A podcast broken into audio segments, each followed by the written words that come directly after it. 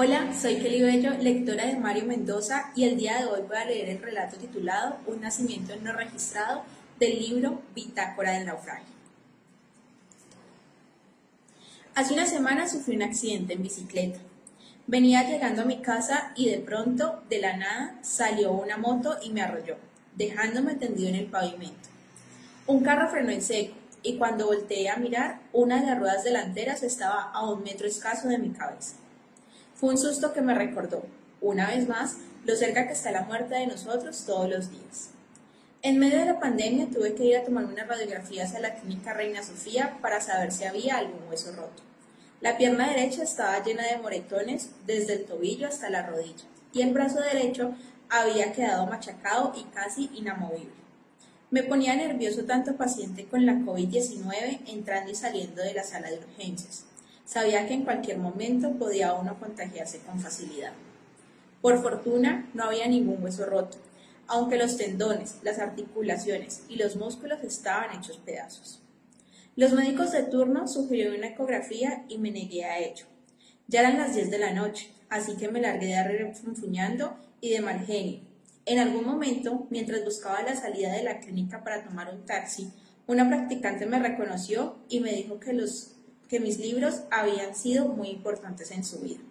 Le agradecí el elogio y ella me pidió algún contacto. Tengo que contarle algo que quizás le pueda interesar, me dijo de manera intrigante. Le dejé mi correo, volví a darle las gracias por leerme y salí disparado antes de que me dejaran allí metido toda la noche en exámenes.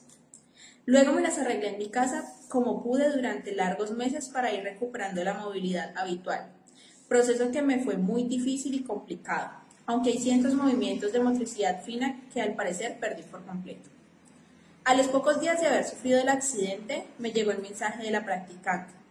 Era muy breve, pero extraordinario, porque relataba el caso de un paciente que había sido conducido a la clínica por COVID-19 Luego falleció y la esposa llegó a la clínica a pedir que por favor le dejaran despedirse de su marido, aunque fuera por unos pocos minutos. La Secretaría de Salud del distrito tenía restringido el acceso a los pacientes y a los fallecidos por el virus. Incluso las honras fúnebres estaban también prohibidas. Así las cosas, la mujer tuvo que regresar por donde vino y luego empezar a preguntar por teléfono y por la red dónde estaba el cuerpo en qué momento lo iban a cremar y qué iban a hacer con las cenizas. Una situación estresante y muy desgastante. Y aquí es donde la historia cobra interés.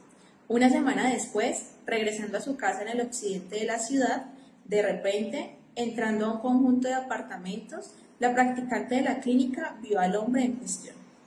Estaba perfectamente bien de salud y abrazaba a una joven de unos 25 años, alta, esbelta, muy llamativa. Fue tal el impacto que se acercó un poco, más, un poco a ellos para detallarlos mejor. Sí, era el paciente de COVID-19, reportado como muerto. No había duda. ¿Cómo había sucedido algo así? Al día siguiente averiguó la única posibilidad racional, que el tipo tuviera un hermano gemelo.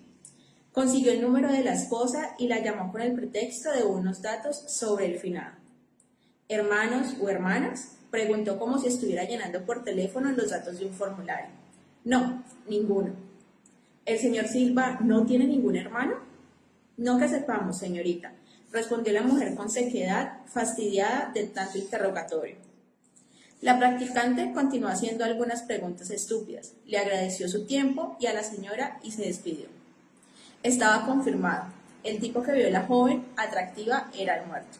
No había ninguna otra posibilidad. Empezó a rondar ese conjunto de edificios hasta que unos días después vio, volvió a verlos cogidos de la mano, sonrientes y muy enamorados. No tenía ningún reparo en darse besos en la calle y en hacer alarde de su felicidad frente a los demás.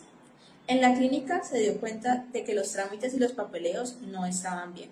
El agite de esos días era tal, con pacientes entrando todos los días y muertos saliendo por la puerta de atrás, que era muy posible que hubieran cometido un error. Seguramente, cuando lo habían sacado de cuidados intensivos y se había sentido ya mejor, el fulano se fugó de la clínica en un momento de descuido de las enfermeras. En medio de semejante confusión, con contagiados agonizando, otros ingresando y parientes por todas partes quejándose, llorando y rasgándose las vestiduras, nadie notó el error. Lo habían dado por muerto, así de simple. La única posibilidad de que un enfermo de COVID-19 no estuviera en su camilla era que había muerto. Obvio. A nadie se le ocurrió que ese individuo había cogido una muda de ropa, quién sabe de dónde, o cualquier uniforme de los empleados de la clínica, y se las había arreglado quizás por los garajes o por la puerta de servicio argumentando que se iba a fumar un cigarrillo y que ya volvía. Luego tomó un taxi, se fue para donde su amante, a la que había extrañado todo el tiempo, y le confesó que la amaba con locura, que era la mujer de su vida, que no pensaba regresar a esa vida tediosa e insufrible de esposo mediocre de clase media. Y cuando lo dieron por muerto, fue perfecto, libertad total. Había que conseguir unos documentos falsos y hasta nunca. See you later, alligator. Una noche, vigilando el edificio del supuesto muerto que la tenía obsesionada, la practicante vio a la pareja salir con unas maletas y meterlas en un carro que seguramente habían llamado por teléfono. Se iban de la ciudad para siempre. En efecto, el abnegado esposo y padre de familia no pensaba regresar a su vida pasada. Se fugaba en pos de un futuro que estaba virgen abierto por completo a mil posibilidades. La alegría de la pareja era notable. Se reían, se hacían mimos, se abrazaban con fuerza, daban envidia. Maravilloso. Esta es una historia sencilla y extraordinaria. Al mismo tiempo, la historia de un hombre que decide levantarse y salir del hospital. Eso era todo. Pero lo que estaba detrás era fascinante.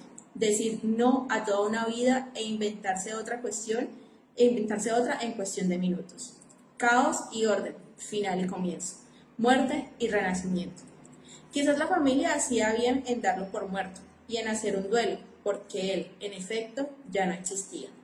Ese día murió un paciente de COVID-19 y nació otro sujeto sin que nadie del personal médico se hubiese dado cuenta. Había una muerte, en efecto, pero faltaba contabilizar un nacimiento en la sala de maternidad.